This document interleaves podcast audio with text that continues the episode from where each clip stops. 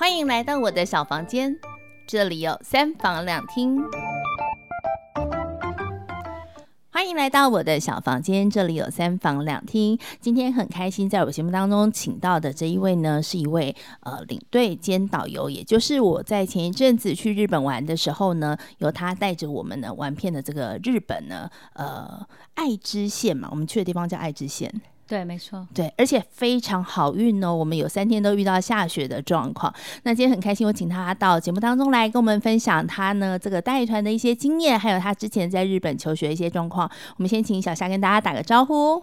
Hello，大家好，我是小夏。啊，很开心今天有机会来参与这个录音活动。OK，、嗯、小夏其实，在车上的时候啊，哇，那个讲话真流利到一个，我都想说，你这根本就是自己带着一个广播电台在身上啊。这个是领队该有的一种天赋嘛？与其要说是天赋，有些可能也是后天慢慢去累积出来的。嗯、一开始可能讲话也是结结巴巴的，是，然后就是哎。欸讲到哪里了会忘记，有时候也会有这样的情况，就是紧张的时候难免都还是会有。啊，会有客人提出来说：“哎、欸，你讲这不好听啊？”会吗？会、欸，也会哦。会有客人说：“哎、欸，你不要讲这些。”类似这样的。那这时候怎么办？这时候就会，你必须还是得微笑。那可能就是即使就觉得说：“哎、欸。”你不想听，可是有别的客人要听，但是还是可以笑笑说、嗯、啊，那好吧，那这样大家先休息一下，就只能用这样的方式，就像我们说进广告一样，对对对对，对，对，就哎，我们现在那个废话不多说，我们就进广告喽，是一样的概念，没错。啊，我觉得小夏很可爱哦。那我们先请小小夏先自我介绍一下，就是你之前在日本念书的那段经历，还有就是后来为什么会到这个呃旅游业去带团？哦。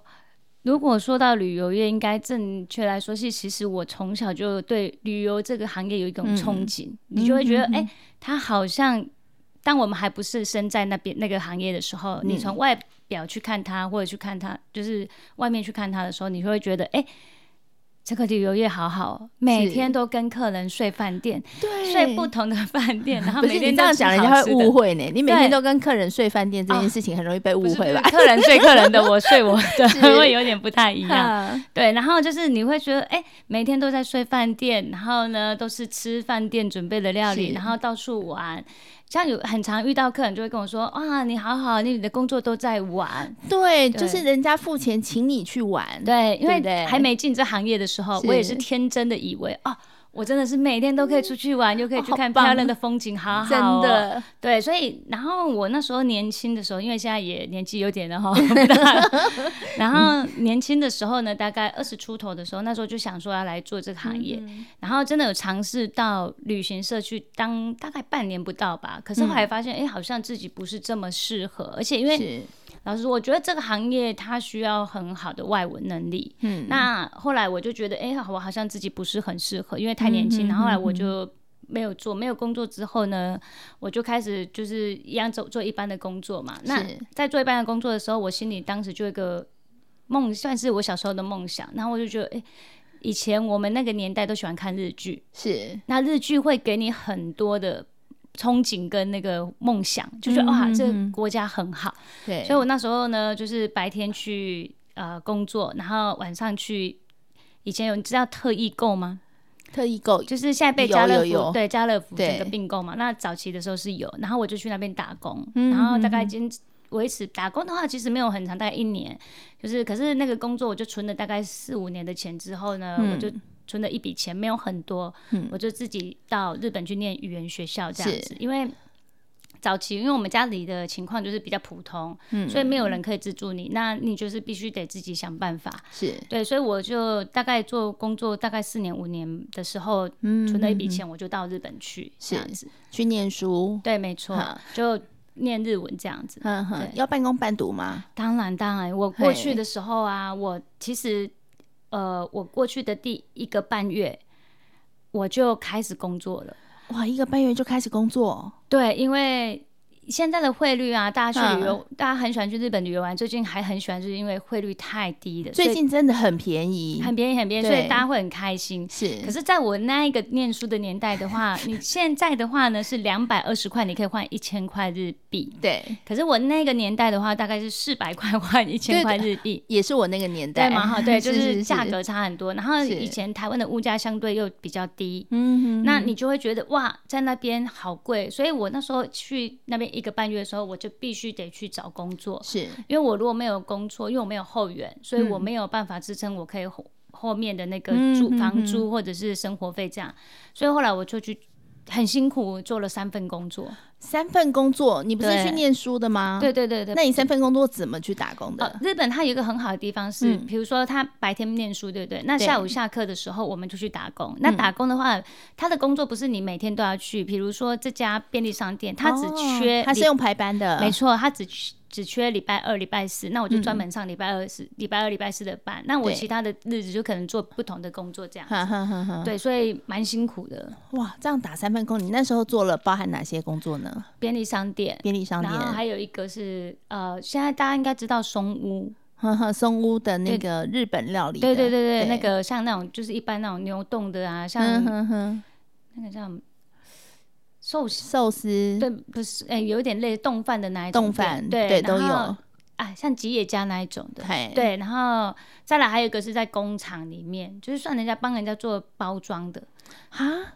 工厂它也不是工厂，它就是专门在卖汽车零件的东西，就是配件，比如说汽车用的香水，汽车用的呃。擦的东西或是清洁的东西，就很多周边的周边的东西，对对对。可是不是我们想象中什么轮胎那种零件的，不是，就是汽车专门在用的。是是，但你就是去做包装。对，它就是比如说，因为它是一个算是呃中盘商好，那会有小盘商跟他交货，交货之后他要把那些东西集合起来，然后把它包装好，再送到那个小盘商那边去。所以我要把客人订的货，然后把它挑出来，然后把它包装起来，然后这样子。哦，对对对。那在这些工作里头，他们是用什么样的方式去计算薪水呢？哦，都是时薪比较多。时薪那时候的时薪大概是多少？那时候时薪的话，大概都是一千日币，一千二也有，一千二左右。有有些会大概八百时薪嘛。对，可是你要想，就如果以换算换算成来讲，可能我一一千块，可能就将近快四百块嘛。对对对。可是，在台湾那时候。我那个年代的话，哈，不是现在啊，当然现在比较好。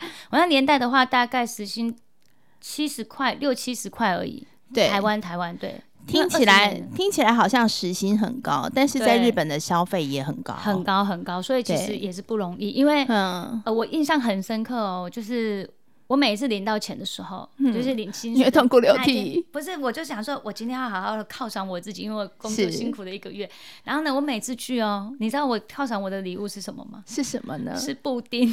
就是我那时候，就是到超超市的时候看到布丁，我好想吃哦。可是我哇，这布丁一个要四五十块，就是台币这样算起来，我就吃不太下去，你知道吗？就它就占了你十分之一的时薪。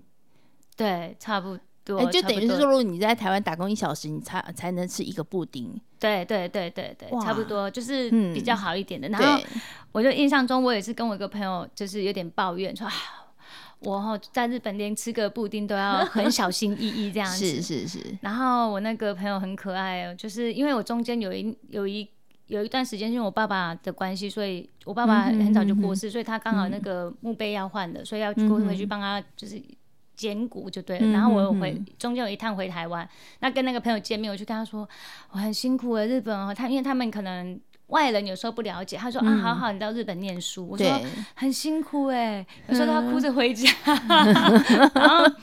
他说：“真的，我说对。然后呢，我就跟他说，我连吃个布丁都要想很久，今天要不要买什么的。嗯、结果后来我那一次，呃，就是中间回去，然后又要回日本的时候呢，他在机场送我，因为他在机场工作，是，他就拿了一大袋满满的布丁给我，我说也太多，大概有三十几个吧。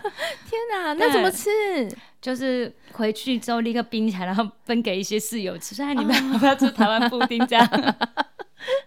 所以你朋友真的也很关心你，也很疼你，也很怕你去到那边没有布丁吃。对对对，那时候那时候看到布丁的时候是蛮感动，他你怎么这么可爱？我只是无意之中之中讲了一句话，对对对。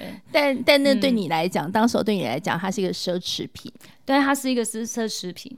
就像呃，我那时候我印象中还很深刻，去面包店，然后呃，台湾市场不就卖那种传统甜甜圈嘛？那一个十块嘛，对对，以前是十块钱嘛，差不多。嘿我那时候也是算，我想说啊，好想。好久没吃甜甜圈，我还吃甜甜圈，然后我就拿起那个计算机，以前手机那那个那个年代还手机还那时候对手机还没有办法这么多功能，对，然后呢就开始在那边按，然后就啊六十块也太贵了，台币，后来说啊算了算了，还是回台湾吃好了，嗯，对，就是常会有这样的，哇，那边物价真的超高哎，很高很高，这样你打了三份工之后，你一个月的薪水大概可以有多少？一个月的薪水大概可。应该会有大概十万块日币，日币对。可是我那时候房租或者是其他的扣扣，房租一一房租大概多少？一个月我是 share house，我不是那一种就是单独的，我是跟一个日本人，因为我那时候想说。跟日本人一起住，可以顺便学习一下日文，练日文的机会。所以我们是两个人用一间房间，然后其他的还有其他室友，就是有很多什么法国人啊，其实很多这样。那我那时候记得我的房租一个月也要快五万块。五万块就占掉你所有薪水的一半哎、欸，对，没错。那学费还要自己付的情况之下，你真的一个月只能吃一次布丁。对对对对，没 错。因为我的学费是我之前应该是说我在台湾工作存的钱，我可能只赚够出学费的部分。嗯，那其他的生活费跟房租。所有的开销你都必须得要去当地打工，没错没错，我就是必须要去当地打工才有办法。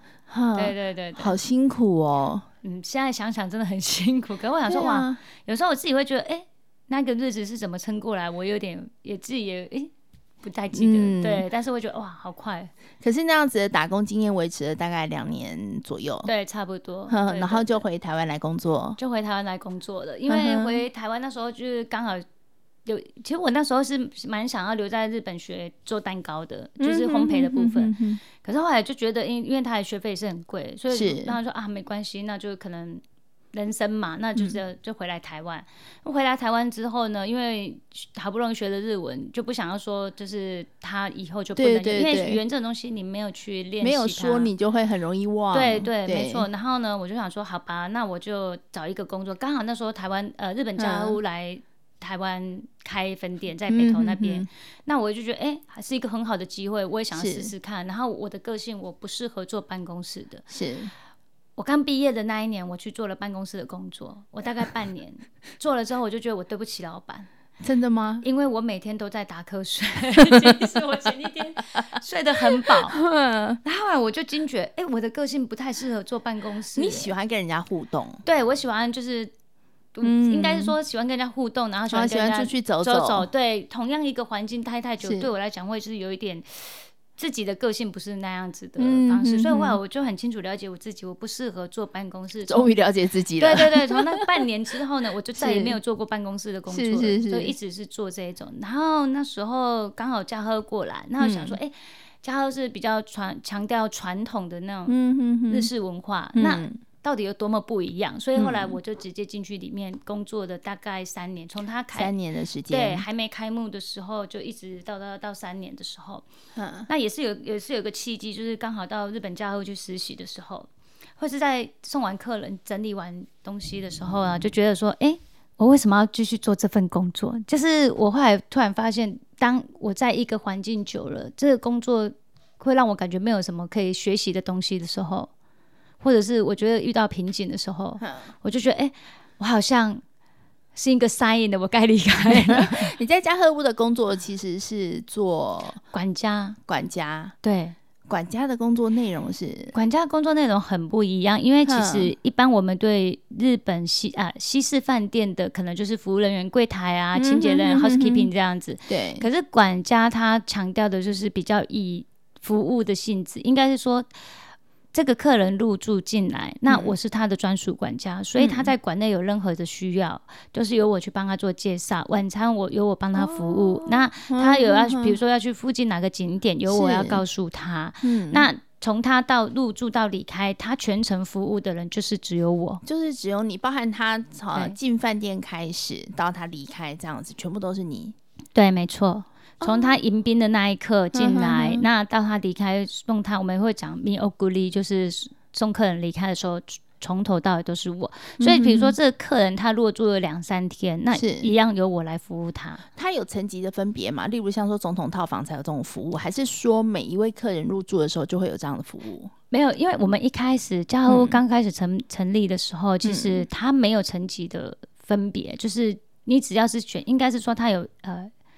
应该是 plan 就是那个专案，你你选择这个专案，因为一开始的确是想要以这样的、哦、选择有管家专案的就会有管家，对对对。然后因为一开始呃想要呈现给台湾的客人的那个体验也是这样纯日式的感觉，是是是非常日式。对，可是因为有时候现实有时候可能慢慢的就是必须要有一些他可能就是不需要有管家的部分。台湾人应该比较喜欢就是你不要理我。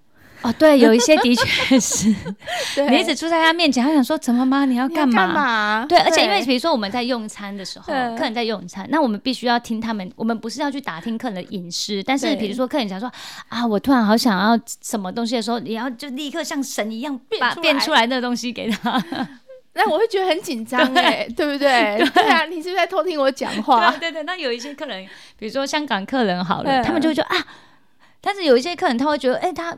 就觉得自己好像有点被监视或者什么，或许有些人会这种感觉，但有些人也会觉得，哎、欸，很贴心。因为我曾经遇过一个呃客人，他可能在用餐的时候，香港客人，那他在用餐的时候，嗯、他就吃了那个 tsukemono，就是我们腌制的那种萝卜这样子。嗯、他吃的时候好好吃哦，他就突然说好想再来第二盘哦，他就马上就出现了第二盘。对，我就立刻听到之后，叮，然后就跑进去那个厨房啊，然后就拿了第二盘，就拿给他，他就。他就很开心，然后我就，你知道，有时候是其实因为你做这份工作，是因为客人的呃给你的回馈就是疗愈你，就哎看他开心，我好像也很开心。对对，我懂我懂，对对，嗯，然后但是这份工作你做了三年之后，对，你就觉得说其实他应该也差不多，就是因为他太重复了，对，太重复的。然后有没有遇到过什么样子比较难搞的客人，或者说真的是遇到一些什么样子的难题？什么样的难题哦？其实我有，嗯，应该这样讲。我们之前我之前有服务过一对，应该他是日本人。那他来台湾玩的时候，嗯、他选择住我们饭店。是。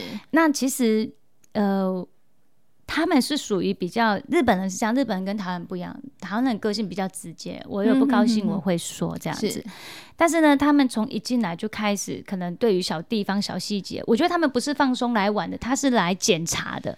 他来检查是嗯。家和屋这个饭店在这里开的好不好？对对对对对，我他给我的感觉，就那种秘密观光客，或是那种什么考察员，对他给我的感觉是这样。因为其实很多人是你是来放松嘛，那他可能他给我感觉刚好就是来检查的。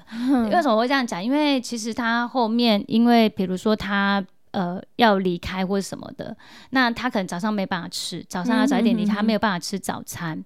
那没办法吃早餐的时候，他就要求说可不可以就是帮他外带。那公司说那就是可能就简单的三明治或什么就是方便。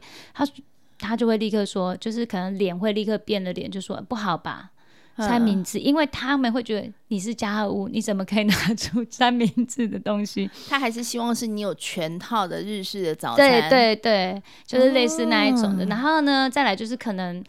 呃，这个是客人转述，可是我不晓得是不是真的有这么一回事，因为他说他在浴场看到别的客人、嗯、在浴场里面上厕所。嗯、所谓的上厕所，可能就是有些人的习惯，他可能边洗澡的时候就是会边顺便上厕所这样。嗯、但是因为我们没有人可以得知他讲的到底是，没有证据啊。对，没错。那他因为这样，他就很不开心。然后，嗯、对，就是一些小事，他会把它放大这样子。然后我就会觉得说。其实我当下接他的时候是非常有压力的，就是我那时候就开始紧绷，因为我不知道他的下一秒他看到什么他会不开心。是，对。然后因为台湾的家和屋，其实我觉得，嗯，他比较辛苦的一点，其实台湾家和屋，我我自己老实说，我现即使我到现在，我以前待在那边，我到现在再回去看那个那栋建筑物里面，我都觉得它好美，好美的原因是因为其实他很用心的在准备他的建筑的东西，是因为很纯日式的。对，然后再来就是因为它是在石川嘛，嗯、就是刚好今年那个地震那个地方哈，石川里面的它的。本店是在四川，所以它其实里面的所有的摆饰品或是什么，全部都是四川那边很有名跟很精致的。嗯，比如说九股烧，或者是轮岛漆，或者是加贺蚕，是这样的东西。所以其实我每次去看，我都觉得这个地方真的很美。很美。可是日本这样的美，其实如果对于 台湾有些人来讲，我不是要批评人家或什么，可是可能他就是比较不了解那样的美，是他就会觉得怎么这么小。因为碍于腹地的关系，它只有三百平，是。对。那日本家屋有三千平，然后台湾家屋才十成立十几年，那日本家屋可能成立已经上百年了，嗯，所以不一样的规模，对，不一样的规模跟不一样的大小，那客人有时候就会觉得，哎，花这样的钱，可是这个地方，可是我。在在我那个年，那那个我到即使到现在的想法，我也是觉得，哎，那是不一样的东西，跟不一样的体验。对啊，我上次说那个客人就是，所以他让我觉得压力很大。对，但我必须老实说，我那时候内心都一直期待着，你赶快，你赶快那个退房，赶快离开。我懂，对，就是我，因为我没有想到就是。他是属于比较尖锐的人，他就是拿着放大镜来检视你，对，然后再看说你的服务到底跟我们日本一样不一样。可是他没有顾虑到的是说，其实在日本、在台湾，我们不一样的地方、不一样的风土民情，还有就是我要服务的主要的客人是台湾人，或者是说并非你纯日本人的时候，嗯，其实有些的作为方式我们可能没有那么相近，嗯，可是他就他又希望你能够照着日本传统来，因为应该是这样讲，我觉得他呃。他给我的感觉，嗯、他就不是来，应该说他不是说呃，你们日式方式做的不对或者是什么的，嗯、因为是他就是会去挑一个其实不是饭店本身的错，应该这样讲，因为就是、哦、就是例如像刚刚那个客人，对，嗯，那因为可能这个东西我们只只得去，因为。饭店你是迎接所有来自各个地方不同的人种，你只要有能力，你你 OK，我们都是以相相对是欢迎你的。可是这样的东西，我们只能从，因为每一个国家或者是每一个地方，他人人人民。不要说国家啦，这样好像有点那个，就是应该说每一个人的素养跟素质本来就是不一样。这就像上课的时候，有的小朋友在讲话，然后另外一个小朋友就会举手说：“老师他在讲话。”嗯，对不对？可是问题是，他讲话不是我教他讲话的啊。对对对对对对，对。啊天哪！哎，这这管家的工作其实坦白讲，我觉得还蛮辛苦的，因为你需要呃了解到，或者是说你需要去感应到的部分，好像还蛮多的。其实蛮辛苦，是因为是。有时候是，比如说你面对这样客人的时候，你就会是心里的累，嗯，对。那身体的累，其实它也是有，因为它是真的走比较纯日式的方式，是。所以我们以前刚进去还没开幕的时候，我们有个日本老师来教我们，是。那开始学日本礼仪，嗯，第一件事先穿和服啊，所以你的这个服务是要穿着和服的，是穿着和服的啊。那这个走路也不太方便呢。欸我们一开始都会这样觉得，哎呀，怎么办？像有时候我现在带客人去日本做那个和服体验啊，那客人都问这怎么上厕所？对，怎么走路啦？我说你不要担心，你待会会健步如飞，你等下就可以跑了。对，因为我那时候我们刚开始学的时候，我们想说，哎呀，这每天好热，然后就是可能你动作不能太大呢。对，可是后来就哎。没有哎、欸，其实真的认真，真的是可以，真的是可以，真的是可以健步如飞，没有错。下次我们来去体验看看。对，啊，那所以你在这个、嗯、呃工作之后，你那时候其实想要换工作了。对，哼，后来就去了哪里？我后来因为嘉禾的工作比较辛苦，嗯、因为他要，比如说我们都是呃。学完和服之后还要学下跪这件事。哦，还要下跪，对，因为，因为跪着服务嘛，对，跪着服务，跪着送茶，跪着送浴衣，然后跪着送晚餐，跪着跟客人聊天，嗯，好，因为全部都在榻榻榻榻米的上面，是，所以那时候呢，我就觉得哇，这新工作太辛苦，我这三年真的太辛苦了，因为连休假一个布丁，对对对，因为连休假都是。不是我们一般的那种正常休假，嗯嗯，一般客人入住的话，他是三呃早上下午三点入住嘛，对，比如说今天入住，隔天离开嘛，是，那我要从从头服务到他尾，所以我是下午三点客人入住，我就开始上班，对，到隔天十一点我下班，是，啊，中间当然我也回家睡觉休息，嗯、这个这个是 OK 的，可是是说。变成说我的休假，比如说我今天休假，我今天的休假是，是休一整天这种，是。你是休今天到明天这种，对，没错，我休假是客人十一点离开，我开始休假了，我休到隔天的三点之前，这样算一天。我懂。所以如果我没有连休两天的状态状态下，我基本上都是天天，天天在上班，天天在上班，没错。然后那时候就觉得，哎、欸，这三年好辛苦哦，自己，嗯、所以我就觉得，哎、欸，那我应该要找一个地方。然后刚好你知道想飞的心情又出现了，啊、真的吗？对，想来了，对对对，所以我就趁着三十岁之前可以拿到的打工度假，所以我就是飞到冲绳。我一样是做饭店业，可是我那时候给自己的想法是，我这这一年是来放松的，就是来工作放松这样子。是可是我后来就是觉得，哎、欸，刚好我就是。运气不好，我挑到一个那个工作是整个饭店里面部门最忙的。嗯、对，因为他们那时候我去的时候，全饭店没有人会讲中文，就我一个人。嗯、那变成说，就是有很多，比如说台湾的客人啊，或华人的客人，他需要新加坡客人或者是中国大陆的，需要有中文翻译的时候，你就必须得。没错，没错。然后我有时候还要帮忙翻译那个客数的哈，对 就是一些文件那些啊、菜单之类的。那除了这个之外，因为他那时候常常就是人力不足，他需要你加班。可是我也就是。很不想跟他们跟他们说我，我我有时候会很直接，因为台湾人嘛，所以我们讲的比较直接。我不想要的时候，我就跟他说我不要加班。嗯、他说可以赚钱哦。我那时候傻傻的说，我不要钱，我只要休假。因为 我那时候年轻的时候，的确是觉得。就是人生，就是你有不同的体验，我很想掌握我自己的人生啊！对，对，我不想要被金钱掌握。对对对对对。然后那时候就会觉得，哎、嗯、啊，我就会很直接跟他们说，可是我不想要钱，可是他们就会跟你说啊，拜托你什么的，那你就会觉得好吧，好吧，然后就去继续做。嗯、所以后来隔了一年的时候，本来有有机会可以留在那个地方，就是转正职这样子。嗯。那因为我们那时候谈好是要到柜台去，因为我觉得刚好我可以学不同的东西。那因为我觉得我这人就是。隔一段时间，当我觉得这个东西好像够了，差不多了，没有东西可以让我自己在成长的时候，我就会想要再离开。嗯、所以那时候我们一开始谈好是说，他让我到。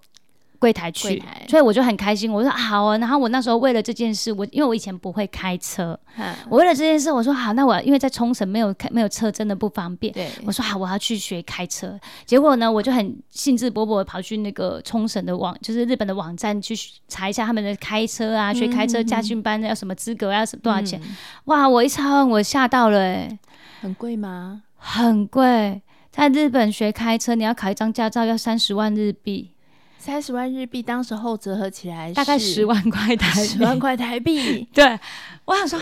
我考一张驾照十万块台币，不行不行，哦、我要回台湾。你不如回台湾学之后再去拿国际驾照。对对，我那时候就是这样想。然后后来因为台日本很好，日本现在也不用拿国际驾照了，嗯、因为他承认台湾的那个驾照，嗯、所以只要拿那个日文译本、那个翻译本就好了。可以。对，所以我那时候很说啊，不行，我要回去。然后所以我中间真的还特地回了台湾一趟，然后决定要去报驾训班，嗯、然后还还跟公司已经请好假，什么都已经是就是尘埃落定，我要留在那边常住的状态。嗯可是因为后来，呃，他们开始需要，因为他们的确也是需要比较多的中文的翻译人员嘛。嗯。因为以前就不是像现在有翻译机，对不对？对对对，随便丢进去，它就会自己整篇跑出来。没错，没错，没错。然后呢？他就开始，因为公司也需要很多的会讲中文的人，嗯、所以人才，所以他就到了呃日本的有一些学校去招募这些就是会讲中文的人。嗯、那可能招募有一些进来了，那变成他跟当时跟我谈的就不一样，他就是希望我留在原部门，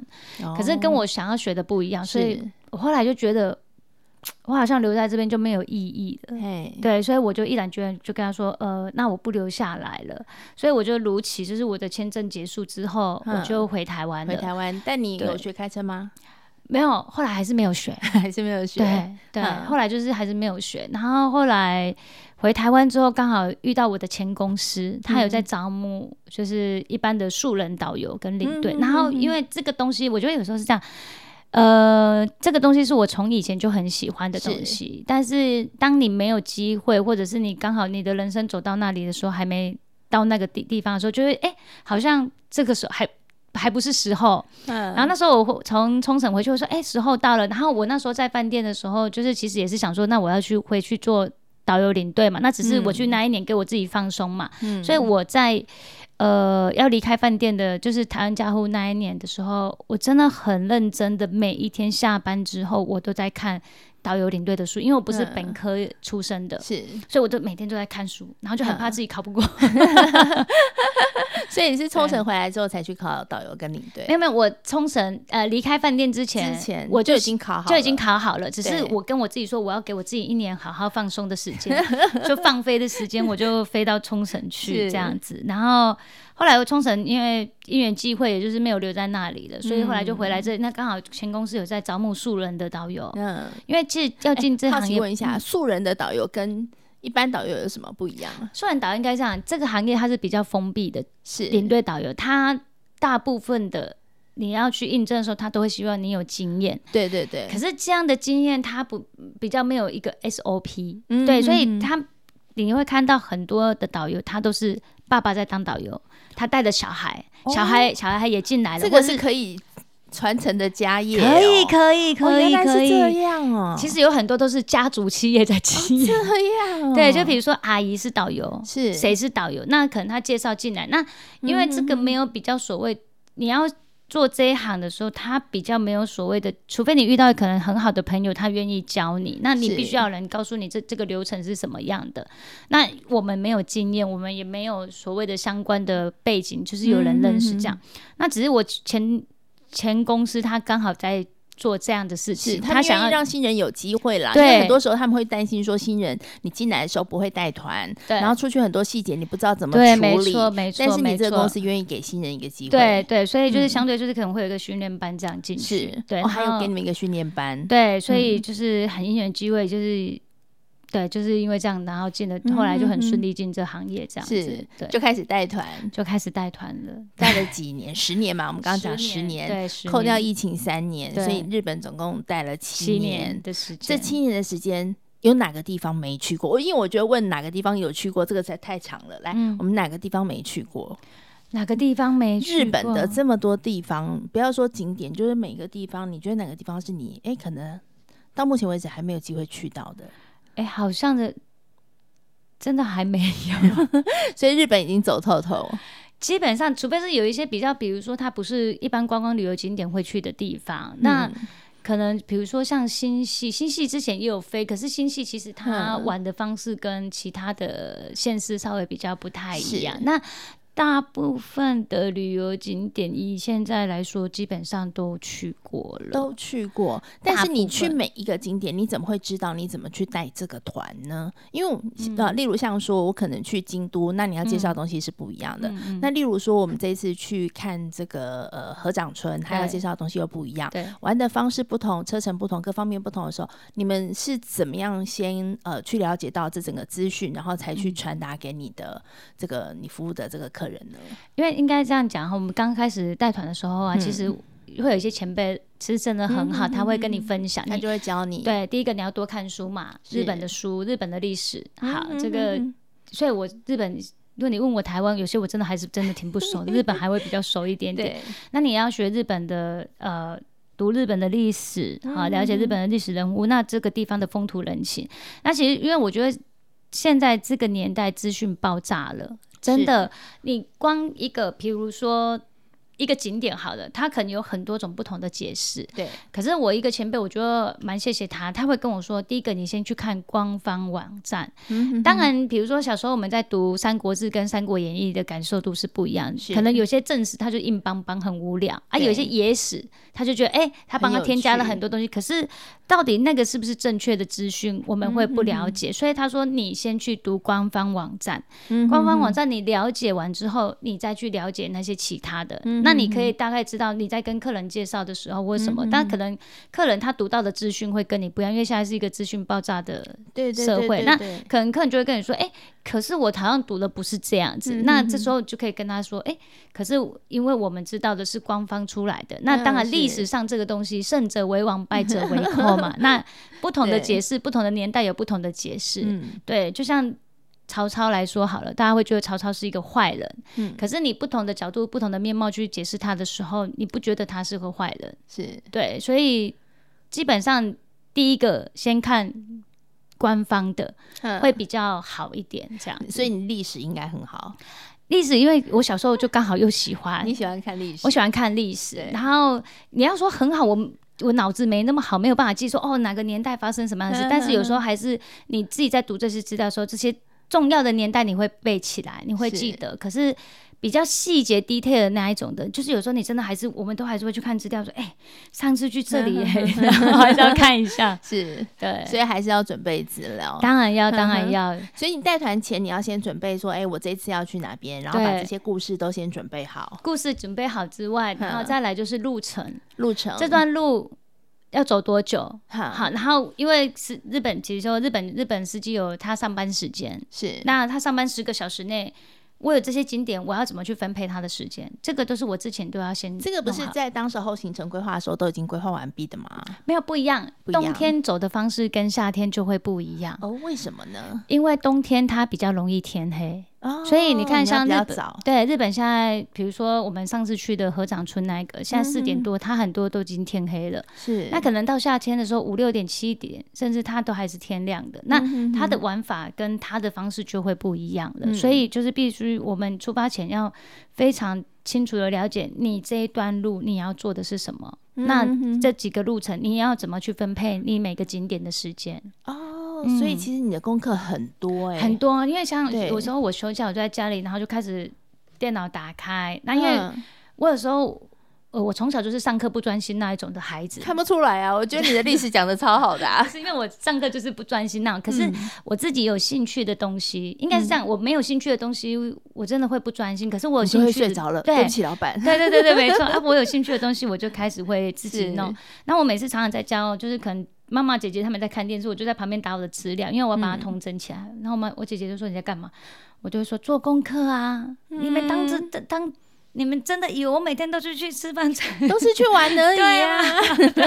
对，我说：“你们真的以为我都是去玩吗？我没有，我很认真在工作。”所以你这样带团出去，每一次的行程其实都要稍微微调，因为你怕说那个路程的时间上，对，然后还有那个景点可能当天的气候各方面，还有赛车的情况，如果有一些比较没有办法事前可以知道的事情，然后再来就是每一个景点我们必必须一定要先。知道的一个点就是要厕所，没 错没错，对，因为客人每次说厕所在哪里，我说啊等一下等一下啊，对对对，我因为我觉得这个也是很重要的。那你有没有遇过说，就是其实这样在行程的规划当中，可能客人认知跟你的认知不一样，然后他就会觉得我今天不想去那里，或者说哎你为什么要帮我加这个点？会不会有这种争执点？哦，一定有的，一定有。那比如说像我每一个呃。一开始旅游得开始，那我可能想要先给客人一个比较不能说正确的观念，但我想要给他一些观念，是说，呃，我们是一个团，第一个我们是一个团体，对对，那要先沟通嘛，对，先沟通。其实我觉得有很多的误会或者是客诉的产生，会不会是因为他前面没有先做好沟通，就先把我的规则立好了，对对，然后再就是我们是一个团体，所以呢，那第一个。第一个，我们是团体，不是自由行。那当然，每个时间不是你想留多久就可以留多久。然后第二个很重要的一点就是，除了我们是一个团体之外，带来呢，司机有司机的上班时间。我没有告诉他这件事，他不知道司机有上班时间。为什么他要这么早就回饭店？为什么这个景点不能多留一点？然后他就诶。但是司机有司机上班时间啊，我也想多留，但是司机不行，因为我们都以为包车是包一整天，对，没有错，但没有日本线它就是十个小时，十个小时，对。嗯、那在这十个小时，我们怎么妥善的去分配？其实有时候以我们来讲，我们都已经是以整体为，对对对，为整体利益为下去做考量，是对。然后所以你很容易就会遇到逛街的景景点，嗯哼哼，比如说给他两个小时，哦。然后呢，就不会准时回来。不是，不是，没有。一开始就说我们待会几点到几点，然后我们这边逛街。然后呢，喜欢逛街的人就会说，这么少时间怎么逛？怎么可能？这个我连买什么的。然后他可能就会有这样的声音出现。可是不要逛街的人，他就会怎么要逛那么久？怎么逛那么久？两个小时？那我要去哪里？我要干嘛？有没有地方喝？对，喝咖啡，对不对？对。对。所以我后来。哦，我之前还遇过一个蛮有趣的事，嗯、是因为暑假到了，大家都很喜欢带小朋友出来玩。对，那就是因为现在呃旅旅旅行社的话，就是也会比较针对小朋友去做一些那个是是是。他的那个旅游的旅游的包装，所以真的都是 for 小朋友的。嗯，比如说后面几天去双乐园、迪士尼乐园、迪士尼海洋，前面就是比如说哆啦 A 梦，如果走东京行程，哆啦 A 梦的博物馆，嗯、然后去吉卜力，就是宫崎骏的。然后呢，像这些东西可能有人爱有人不爱，对，但是这种东西比较没有那一种就是呃性别之分，是。因为比如说哆啦 A 梦可能男女生都喜欢，那迪士尼也是男女生，他一定会有都有。对对对。那呃，宫崎骏的电影基本上也是这样。是。但有时候好巧不巧就会有一些点就是比较尴尬，因为我们会去三丽鸥乐园。哦，Hello Kitty 乐园。对，那 Hello Kitty 乐园我印象很深刻。我有一次去的时候，那个妹妹跑来跟我讲。啊因为他国小三四年级，她说：“小夏，小夏，嗯，我们待会到 Hello Kitty 乐园会待多久？”嗯，然后那时候因为呃，我们是她，比如说开园的时候，我们就就在那边等的，嗯、就可能呃前十分就在那边的。嗯、那我们在排队，她就突然问我，我说：“呃，我们这边会待到中午吃完饭。”他开开从他开园到中午吃完饭，我们就离开了，在这边吃饱饭再离开。然后呢，他就很哀怨跟很失落跟我说：“哈，为什么不是一整天？”对，他就说。这么快就要走了，oh. 这样我都没办法好好看呢、欸。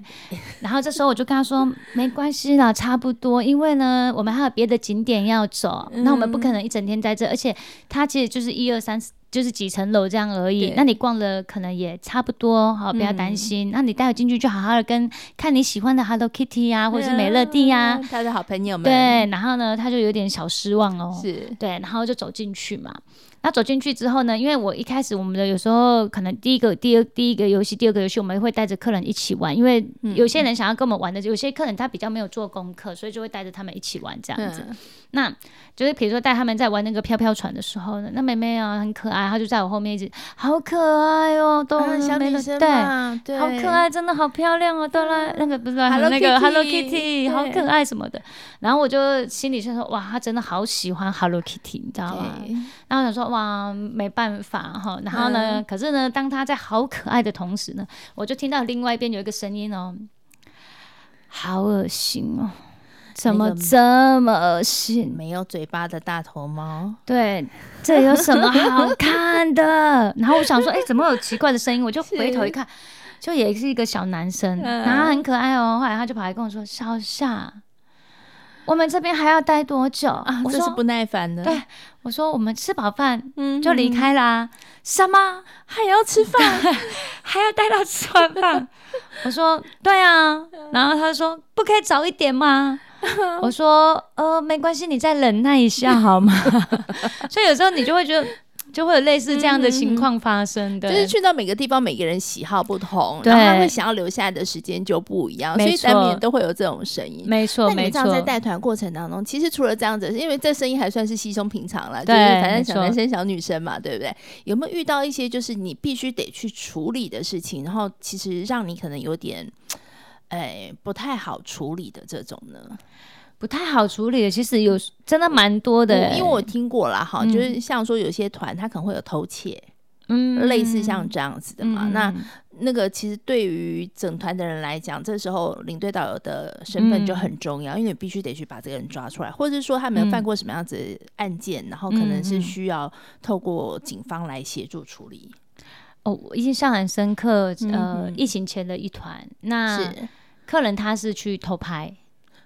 偷偷拍，对，嗯，就是嗯，因为日本的澡堂，对，应该都不能带任何的这种相关的设备进去。没错，没错。可是其实你带进去，你不要有那个动作的话，其实一般人是觉得害，因为现在通有时候手机真的的确是我们通讯用嘛，对。对，但因为手机偏偏刚好现在的手机太发达，都有照相功能。是。那我有一次也是，呃。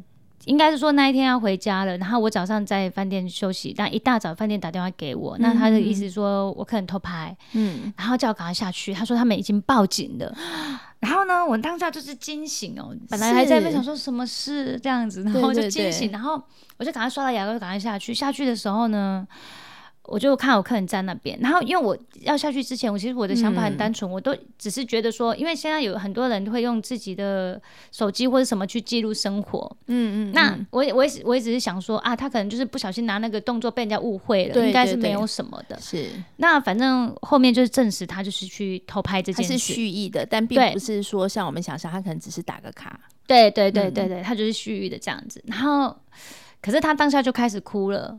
就是那个客人就哭，男客女客，呃，一个男生这样，一个男生，对，然后他就哭了。嗯、那他哭了之后呢，没办法，因为已经报警了，所以必须得处理了，必须得处理。那我又要在其他客人不知道这样的情况之下去做这件事，嗯、是，所以那时候是用别的方式告诉。其他客人说他没有办法跟我们一起回台湾了，嗯、就那个客人，因为后来他就被拘留了。那我其实这一点我要很谢谢台湾的政府，因为当时有那个我们在国外遇到这样的事情，因为我那时候有到日本去做笔录嘛。嗯哼哼哼。那在做笔录的同时，因为我们这件事一第第一件事，你就要先回报给公司，公司要通报观光局。嗯哼哼哼。那观光局那边的话会联络呃驻日代表的那边警察这一些的。那后来因为他只。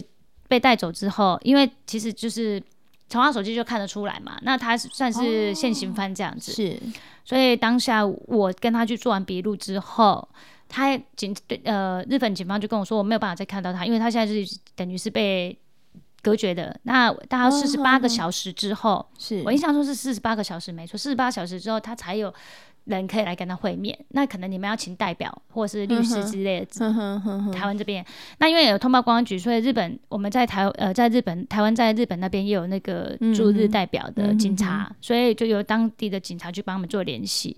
然后后续回来的时候，嗯，我有在透过，因为那个警察我们互相有留联系嘛，这是当在日本的那边的，然后。日本警方那边就是台湾的警察，就驻驻日警察啦。那时候就中间有稍微联系，就帮家属联系这样子。然后后来听说隔了大概一两个礼拜之后，他们再去把他接回来这样子。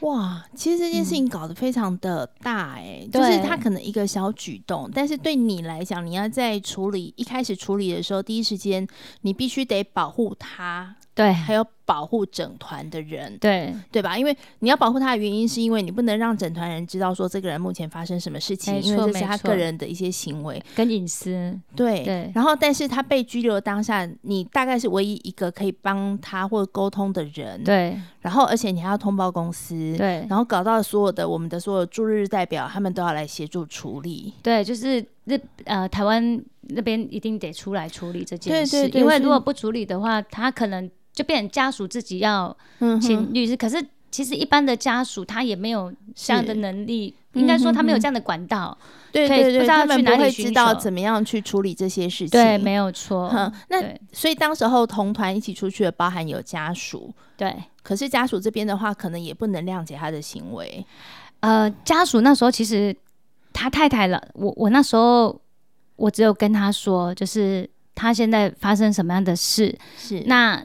他现在是什么样的情况？这我一定必须得老实跟他说。其实，因为我当下在想说，呃，我很怕他的情绪上来，因为你你又要试试图安抚他的情绪，没错，对。然后我当下。就觉得不行，我一定要告诉他，但是我没有讲的很详细跟 detail，他到底中间的过程是什么？但我有跟他说，呃，他现在是什么样的情况，嗯、那他会会是面临怎样的情况就对了。那当下是有跟他太太说，那你要留下来陪他吗？还是说你要跟我们一起回台湾？嗯、因为也差不多要回台湾了。那他太太的意思表示说，嗯，回留下来，他也要四十八个小时之后才能跟他见面。对，那他留下来没意义，他说他就跟着我们一起一起回台湾。那回回台湾，其实其实你可以看出一个人蛮无助的。嗯，但是还有他那时候还有其他朋友，但是我有跟他说，你先不要跟其他的你认识的朋友，告诉你。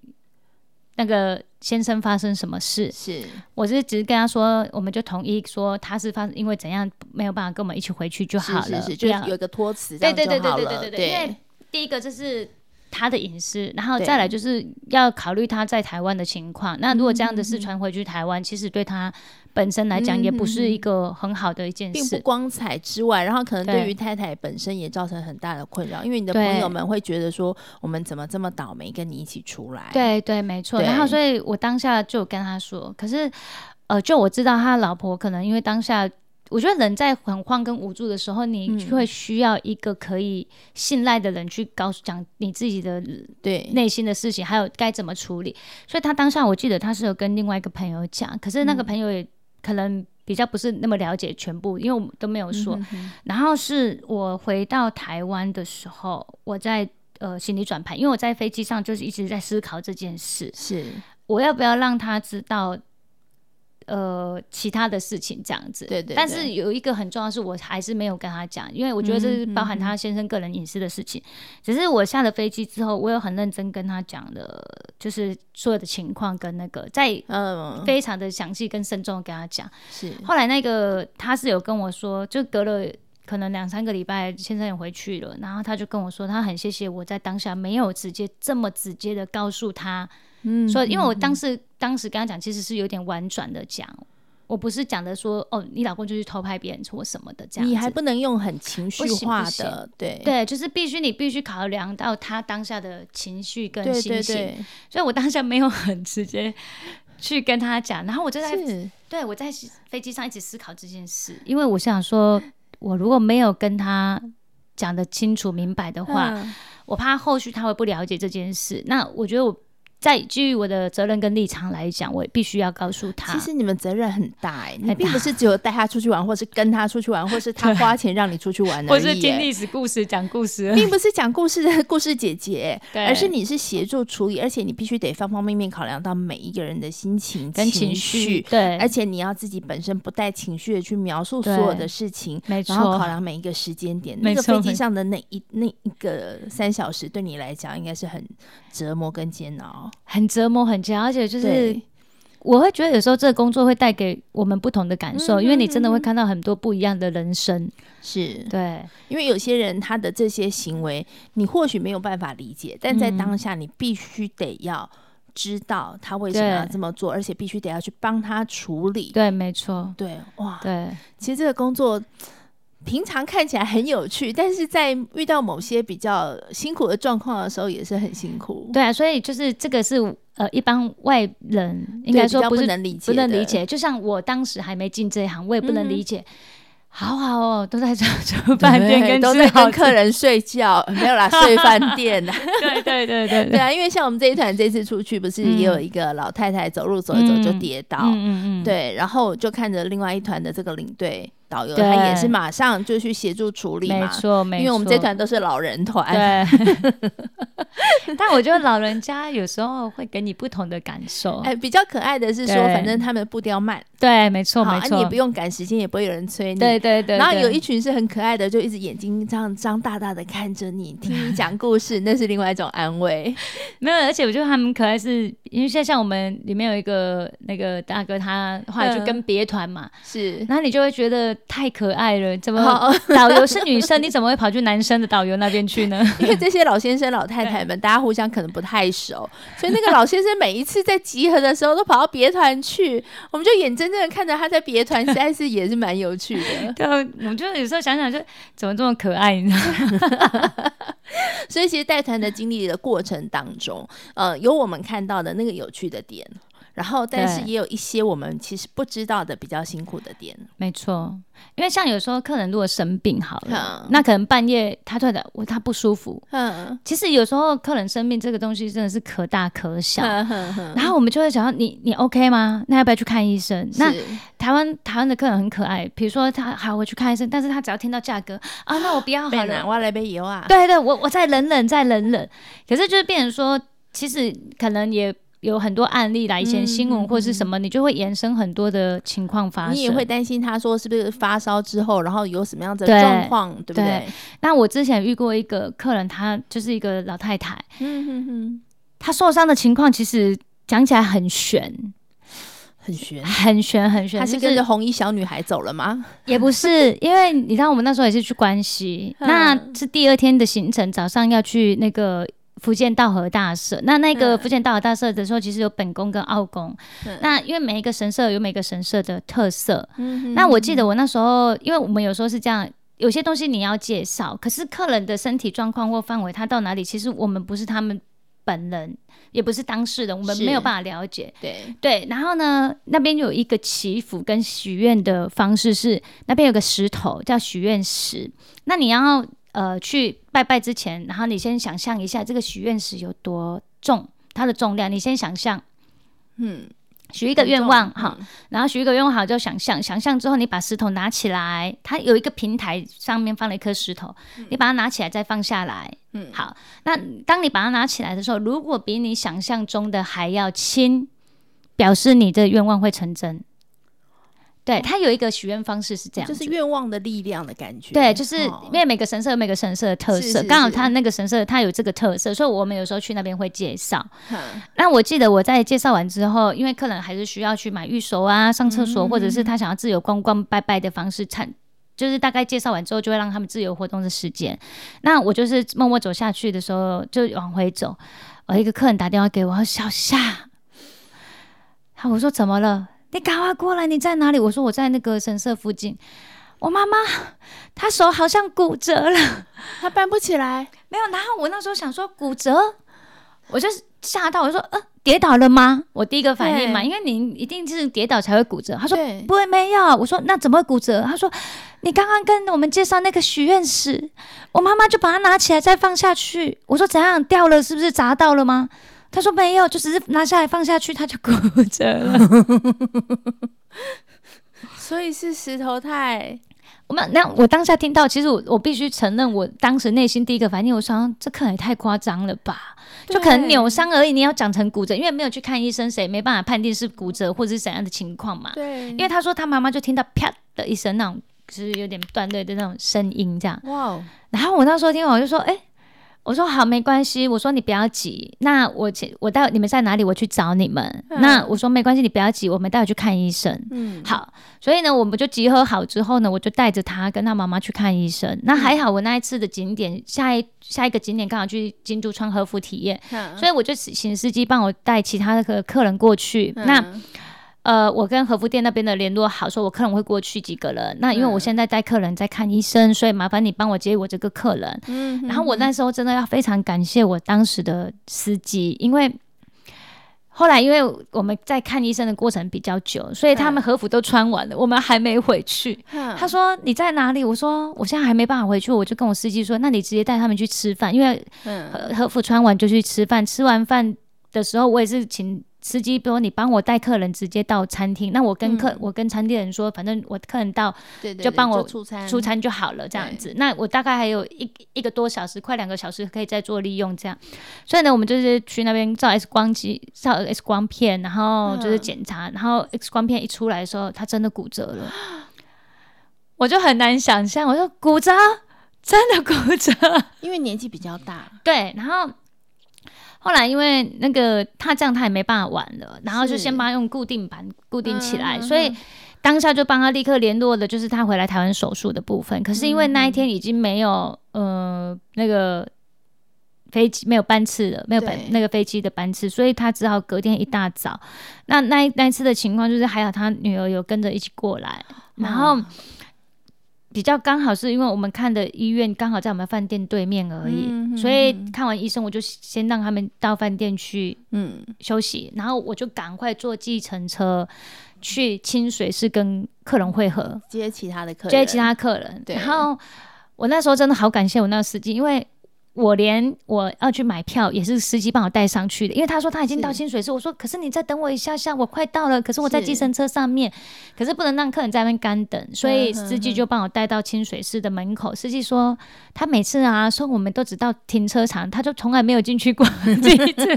他说他还不知道怎么走，欸，哎，他还问人家，我真的 太好笑了，我说太可爱了。对，因为他们司机都是清日本司机都是到。停车场，他就在那边待，对，待机嘛，因为他等我回来嘛，他也不能乱跑。他说他平常休假的时候，他也不会想要来这样的观光景点，因为他每一天都在来。对对，所以他说他刚刚还一度差差点找不到售票口在哪里，因为他的呃清水寺他会有点复杂，他一直往上走，所以那时候我就赶快跑上去，我看到他，我说谢谢你，然后我就很感谢他，然后那一次就是很平安惊险的这样把他带完。嗯，对，不然一个人客人。他生病，我要立刻离开。像我们上次是有两个人，是有两团一起，所以还可以协助。那如果只有你一个人，然后每一团就至少有二十个团员的情况之下，对对，你要去服务一个人，其他十九个人可能就会被你落下。没错，没错。所以就是那时候就是觉得，哎，自己也算是有点小幸运，哎，就还好，还好，就是有惊无险的度过这样子。对。不过我觉得在跟你的团的过程当中，我觉得你是个很优雅的导游，就是你在讲任何的故事的时候，会让人家感觉到说，哎呀，很可爱，很优雅，而且很了解日本文化，然后让人家觉得说来日本玩的时候很快乐。但是呢，其实我今天听完之后，我才知道说，原来你们身上责任这么重。对，因为其实我有一次，我印象中很印象非常深刻。然后我有一次就是因为有时候客人会，因为你面必须面对不同的客人，那有些客人他其实不是这么理性的客人，是是是。那其实你有时候。呃，现在会学着用不同的方式看这些不理性的客人，嗯、因为我会跟我自己说，因为可能已经带第十年了嘛。对对对。那有时候会跟自己说，哇，他好特别，对，就会有这样方式，用，用比较特别的方式去看待他。对，然后有时候就也会说，啊，面对不同的客人也是我必须学习的过程。是。但是我有一次，因为我刚带团的时候，我的确有时候会被一些比较不理性的客人，就是已经就是你会被惹怒吗？对，就是已经快要满出来了，你知道吗？那我有一次我记得很很印象很深刻，就是。呃，我走完一个景点回来，我就看着我的司机，我说，我就问用日文问他说，我的脸还可以吗？还可以吗？这样子。然后司机他突然被我问到这一句，他觉得他可能想说我在干嘛，嗯，但是他就跟我说啊。很好啊，很漂亮，跟以前一样，都很漂亮。这样，我说 不是，我不是这个意思，是因为你的情绪。对对对，然后我就说，我现在很生气，你看得出来吗？啊、然后他就说，哦，不会不会，看不出来。然后我就大笑，我就想说，哇，我说哦好，看不出来就好了。这样我就这样松了一口气。然后他就说，哇，他那个师姐大笑，他讲说。我他以为我要问他什么，可是其实我只是要问他说，我现在很生气的状态，你看得出来？因为我不想要自己的情绪，你的情绪不会表现在脸上，对，这样很内伤哎。哦，会啊，会会，的确会。可是因为那是比较早期，因为你不太懂得怎么去处理自己面对这个情绪跟那个。可是我觉得这个是每个人的成长过程，跟你学会的经验累积。因为当我现在在遇到这样的情况的时候，我觉得啊。我还是会生气，因为我不可能不生气，我又不是佛祖。是是是，对。但是我现在变成说，我会用不同的方式去看他。再来，我会尽量让别人不要影响到我。哦。对，因为我其实我曾经看过一个影片，然后有一个女女生导游，她是走欧美线，我不认识她。但是我看完她的影片的时候，我好佩服她。然后再来，我跟我自己说，那时候我很年轻的时候看到，刚入行的时候看到这影片，然后我也是跟我自己说，哇，那如果。我是他，我可以有办法做到他这么冷静吗？因为他也是同样面对很不理性的客人，是，可是他很，他没有，就是不带任何情绪。你要跟我们走吗？要你就现在跟我们走，不要跟我们走，好，你就留下来。嗯，对，那后续的事情你自己处理，因为你不是只能处理，你不是只处理他一个，对你要处理的是二三十个、三四十个团员，没错，对吧？那我们也要奉劝一下这些，其实有时候你可能跟团跟到很生气的这些团员们，有时候你太生气，不然你就拿钱砸他好了 这个方法不错吧？对啊，你就拿钱砸那个导游，告诉他说就这样，就这样，这样他就会笑给你看的。不要开玩笑的啦，对，嗯、对啊。不过我觉得听完这么多你们这个带团的故事，好像还意犹未尽啊！真的吗？对对对。不过哎、欸，但是我们这样拉拉杂杂也聊了一个小时了，好快哦！我就说你很能讲，你根本就本身自带这个广播电台，而且你应该还有很多故事可以分享。有，我其实蛮多，因为像我呃。嗯有有一些以前，比如说饭店的同事或什么啊，可能我们久久见面，或者是以前的朋友见面的时候，然后比如说啊，你最近工作怎样？然后就跟他讲说，哇，你们的工作其实也蛮精彩的哈，就是听到很多，好不好？你可以听到很多不同的故事，这样子。对啊，对啊，对啊。那最后呢，我们要请小夏来跟我们分享一下，就是说，如果我们去日本玩的话，有没有什么样子的建议？例如说，可能你在呃。呃各方面啊，你要怎么样把自己准备好，然后用自己最好的状态去日本玩呢？其实我觉得旅游哈，不管是去哪一个国家，嗯、我觉得一件事就是老话一句，入境随俗很重要。嗯、那每一个国家有每一个国家它的习俗跟方式，嗯、那其实你只要遵从对方的习俗跟方式，基本上不会有太大的问题。然后再来就是，我觉得出国之之后，不要用台湾的眼光去看任何国家跟 世界，是那是不一样的。嗯、对我觉得只要。你只要准备了这两点，入境随俗，再来呢，嗯、抛开台湾的眼光，或者是你平常的生活习惯的方式，那你会觉得，哎。哦，其实蛮好玩的。对，我们就是要去体验不同国家不同的风土民情嘛。对，那就不需要把自己原来有的一些习惯带着，然后用自己的眼光去看而已。对，应该是用更宽广的眼睛去看世界。对，没错，没错。嗯，好，今天很开心能够跟小夏聊这么多，然后也很清楚的知道原来一个这个导游这个这么辛苦的一面。嘿，然后呢，希望用下次有机会能够再邀请你到节目当中来跟我们分享其他更有趣的故事。好，谢谢 你，谢谢，谢谢。